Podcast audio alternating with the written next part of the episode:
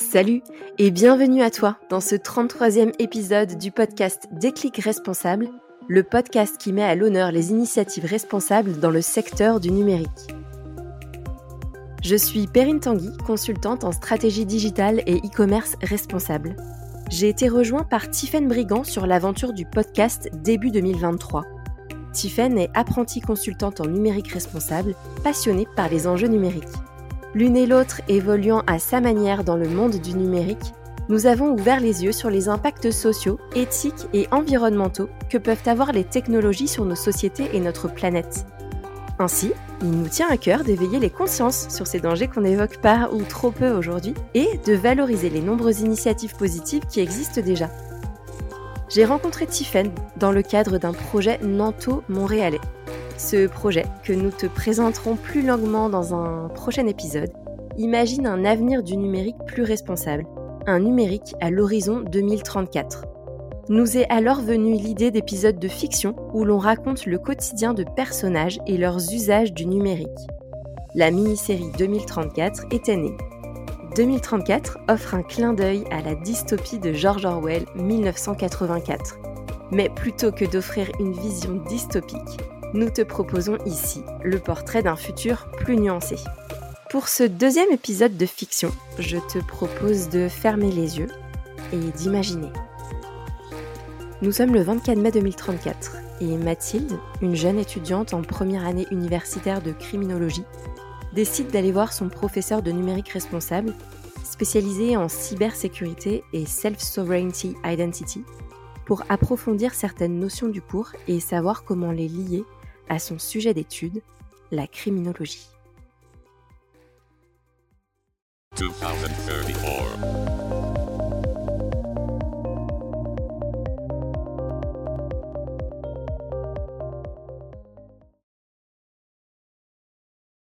Donc voilà, en conclusion, n'oubliez pas que la technologie n'est pas neutre et nécessite donc que nous encadrions sa conception et son utilisation. Et en parlant d'utilisation, j'attends l'analyse de votre empreinte numérique pour le prochain cours.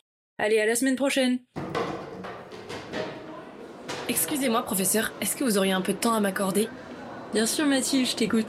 Est-ce que vous pourriez, s'il vous plaît, revenir sur certaines notions du cours? Je suis un peu perdue.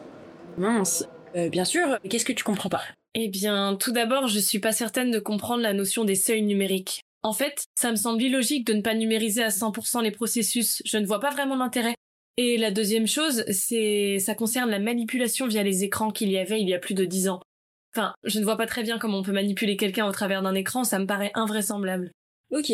Alors, pour répondre d'abord à ta première question concernant la numérisation des processus et services, eh bien, c'est un chercheur qui en 2022 avait émis cette intéressante idée. En fait, il a constaté qu'à l'époque, beaucoup de gens souffraient encore d'électronisme.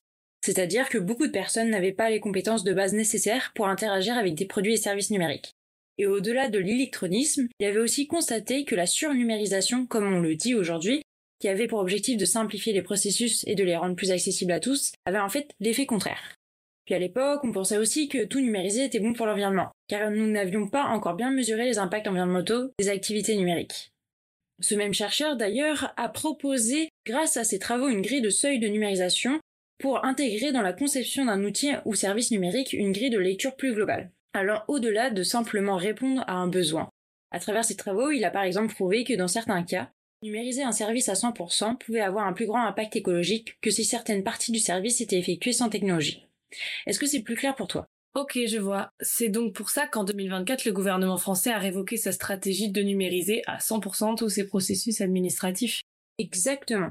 Et pour revenir sur la deuxième notion que tu voulais aborder, je peux comprendre que ce soit difficile pour toi d'imaginer qu'il y a à peine plus de 10 ans, les utilisateurs pouvaient subtilement se faire influencer à travers leurs écrans. Mais si tu te rappelles de quand tu étais petite, enfin, peut-être que tu étais trop petite à ce moment-là pour t'en rendre compte, mais il y a eu plusieurs scandales autour de ce sujet, dont un particulièrement gros appelé Cambridge Analytica. J'étais très jeune quand ça s'est produit, mais mon père y fait souvent référence. C'est bien quand une entreprise a utilisé les données de Facebook pour influencer le vote des citoyens américains lors d'une élection présidentielle tout à fait. Et pas uniquement les élections présidentielles américaines, mais aussi le Brexit, par exemple. Je vois, mais je ne comprends pas comment est-ce qu'autant de personnes aient pu se faire influencer via un réseau social. Je vais t'expliquer comment ça a été fait pour le scandale Cambridge Analytica, mais garde en tête que cette stratégie de persuasion a été utilisée pour d'autres organisations et à différentes échelles. Imagine qu'avec toutes les données que tu génères en interagissant avec une plateforme, cette même plateforme va créer ton sosie numérique afin de savoir ce que tu aimes, comment tu te sens, pour te proposer des contenus te maintenant immergé dans la plateforme. Toutes ces informations accumulées sur toi peuvent aussi permettre à la plateforme d'orienter tes comportements. Et c'est exactement ce qui s'est produit avec Cambridge Analytica, qui avait identifié les voteurs non décidés et qui, après les avoir étudiés, leur a envoyé des contenus basés sur leurs croyances afin de les convaincre de voter pour un certain candidat. Ah d'accord, je comprends mieux. Ça me fait vraiment penser au cours d'histoire sur le crack écologique de 2027. Tout à fait.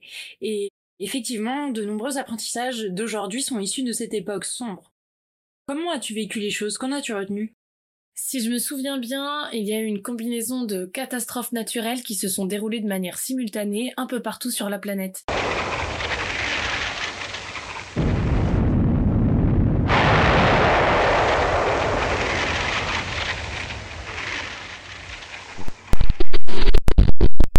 Je me trouve sur la côte d'Azur où sévit actuellement la plus grande tempête qu'ait jamais connue cette région.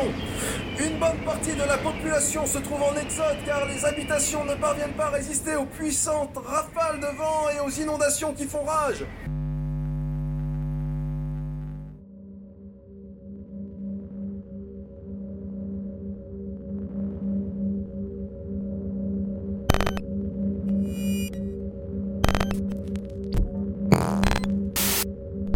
Cela fait déjà presque deux ans que la Troisième Guerre mondiale s'est déclarée, et le nombre de morts n'a cessé d'augmenter. Depuis les bombardements de Washington par drones chinois, le monde est devenu un véritable champ de bataille sur lequel personne n'est épargné. En effet, suite au déchaînement des catastrophes environnementales, les tensions géopolitiques ont atteint des nouveaux sommets, notamment dû à l'accès de plus en plus difficile aux ressources de première nécessité. Sans foi ni loi pour accéder aux ressources de leurs voisins, depuis 2027, plusieurs pays se sont envahis respectivement. Il faut encore aujourd'hui rester caché pour éviter de se faire tuer par des robots soldats. De plus, il devient très difficile de faire confiance à qui que ce soit. Il convient de se méfier de la circulation grandissante des fausses informations générées par les intelligences artificielles des différentes plateformes numériques. Malgré tout ce chaos, les négociations pour la paix s'organisent et nous invitons tous ceux qui le souhaitent à participer. Une bien triste époque, mais l'humanité a su rebondir et apprendre de ses erreurs. Par exemple, en 2030, à la fin de la crise, le CRONU, le Comité pour un numérique responsable de l'Organisation des Nations Unies, a été créé et on a ajouté un 18e objectif qui est de rendre le numérique responsable. Et toi, tu as vécu comment cette période? Ça reste une période extrêmement traumatisante pour moi. J'ai perdu beaucoup de proches et ma vie a été totalement bouleversée. Un jour, j'allais au collège et puis le lendemain, nous fuyions avec ma famille dans la campagne française. Et ce que je retiens surtout de cette période, c'est à quel point la technologie peut être dangereuse. Comme certains experts avaient prévenu, la technologie n'est pas neutre il faut vraiment bien réfléchir à comment les technologies numériques sont conçues, et puis évidemment bien encadrer leur utilisation. Comme j'étais encore très jeune à ce moment-là, je n'avais pas non plus réalisé le rôle qu'avait joué l'industrie du numérique dans l'accélération des catastrophes naturelles. Oh, tu sais, tu étais loin d'être la seule à ne pas avoir conscience que le numérique jouait un rôle important dans le réchauffement climatique. Il y avait un grand manque d'éducation numérique et c'est pour cela qu'aujourd'hui on retrouve des cours en numérique dans toutes les filières et presque à tous les niveaux. C'est vrai que ces cours me sont utiles. Par exemple, ça m'a permis de réaliser pleinement l'empreinte écologique du numérique. Désormais, j'achète uniquement reconditionné et je suis même en train d'apprendre à réparer mon ordinateur. Et puis j'essaye d'utiliser uniquement des services numériques éco-conçus et je contrôle surtout mon temps en ligne. D'ailleurs, j'essaye de transmettre ça aux personnes autour de moi, parce que malheureusement tout le monde n'a pas encore accès à ces cours. Je trouve ça génial que tu prennes le temps de partager tes connaissances à ceux qui ne peuvent pas encore y avoir accès. Ouais. À vrai dire, je pense que c'est ma responsabilité en tant que citoyenne. Rien à voir, enfin, plus ou moins. Mais je me demande quand même comment appliquer tout cela à la criminologie. Enfin, je comprends à titre personnel, mais sinon c'est tellement éloigné de mon programme. Oui, je développe une compréhension globale du numérique et j'avoue que je réalisais pas à quel point le numérique était partout. Pour autant, parfois je comprends pas pourquoi je dois apprendre tout ça pour devenir criminologue. Alors, je comprends ta remarque, mais depuis la création du CRONU, tous les cursus universitaires se voient dispenser obligatoirement des cours au numérique responsable de base lors de la première année. Puis, ces cours seront adaptés aux sujets d'études ensuite. Donc par exemple, dans le cadre de ton programme, Mathilde, tu vas découvrir des sujets propres à ton domaine, comme la cybercriminalité, ou encore les tensions éthiques entre sécurité et liberté que soulèvent les outils numériques. Les tensions entre sécurité et liberté? Oui. Alors, bon, je, vais t'expliquer, enfin, en tout cas, je vais, sans trop rentrer en détail, parce que tu vas découvrir ces notions par la suite, mais ce qu'il faut que tu saches, c'est qu'il y a comme un dilemme autour de certaines technologies en matière de sécurité. Par exemple, la police prédictive nécessite de collecter beaucoup de données et donc que la population soit surveillée presque de manière continue. Puis ensuite, elle préconise les actions que les forces de l'ordre doivent mener. Et ces préconisations peuvent être basées sur des algorithmes biaisés. Donc plus de sécurité, oui, mais enfin, en fait, à, quel prix? Hmm, Je vois. Mais en même temps, les applications décentralisées basées sur les blockchains permettent de faire en sorte qu'aucun intermédiaire ne possède les données de sécurité récoltées. Et puis, les intelligences artificielles de préconisation suivent des scripts programmés à la suite de décisions collectives, non? Alors oui, non. Enfin, c'est un peu plus complexe que ça. Pour les biais, quand bien même les algorithmes sont créés collectivement, cela n'élimine pas tous les biais. Pire encore, parfois cela peut les amplifier en fonction du collectif. Et puis certes, ces données sont de la propriété de personnes, mais à la fois elles sont totalement open source, ce qui veut dire que n'importe qui peut récupérer ces informations et en faire ce qu'il veut, de manière positive comme négative. C'est d'ailleurs la grande limite d'offrir beaucoup de liberté sur les réseaux en ligne. L'idée de base était de donner plus de pouvoir aux utilisateurs afin qu'ils puissent davantage protéger leurs données, mais cela facilite aussi les comportements déviants sur les réseaux, car l'anonymisation rend plus difficile l'identification des criminels en ligne. Donc en fait, il n'y a pas de bonne solution. À chaque solution semble toujours se présenter de nouveaux problèmes. Pourquoi pas simplement bannir le numérique? On y a pensé, mais imagine-toi un monde sans numérique. Plus de GPS, de possibilités d'échanger avec tes proches à travers la planète, et puis l'accès à la connaissance deviendrait difficile. Et j'en passe. En fait, il n'y a pas de solution magique. Il faut étudier la question cas par cas se demander à quel moment certaines technologies sont pertinentes en effectuant un ratio coût, risque et bénéfice. Par exemple, pour certains usages, la blockchain est pertinente, mais cela dépend aussi de la forme qu'on lui donne. Ce qui compte, c'est que nous ayons collectivement mis en place des cadres évolutifs qui nous permettent d'identifier, voire d'anticiper des problèmes que le numérique peut générer, afin de le guider vers sa forme la plus vertueuse. Cet épisode fictionnel a été écrit par Tiffen, puis Aurélien, Zélie et Tristan ont partagé leur voix pour lui donner vie.